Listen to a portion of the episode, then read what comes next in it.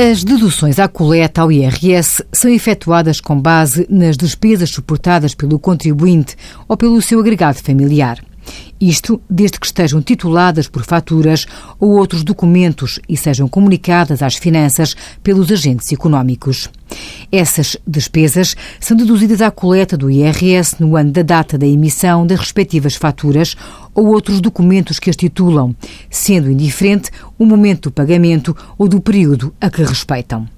Por exemplo, um determinado encarregado de educação acorda com a escola do filho o pagamento adiantado de todas as propinas até final do ano letivo, beneficiando de um desconto de pronto pagamento. A escola procede à emissão da fatura do ano 2015 pelo valor de todas as propinas mensais, incluindo o desconto, até ao final do ano letivo, que termina em julho de 2016. Como a fatura tem a data de emissão de 2015, essa despesa é considerada como uma dedução à coleta do ano 2015 pelo valor total pago, incluindo para as propinas referentes aos meses de 2016. Para o IRS de 2016, o valor dessas propinas já não é considerado como uma despesa para dedução à coleta.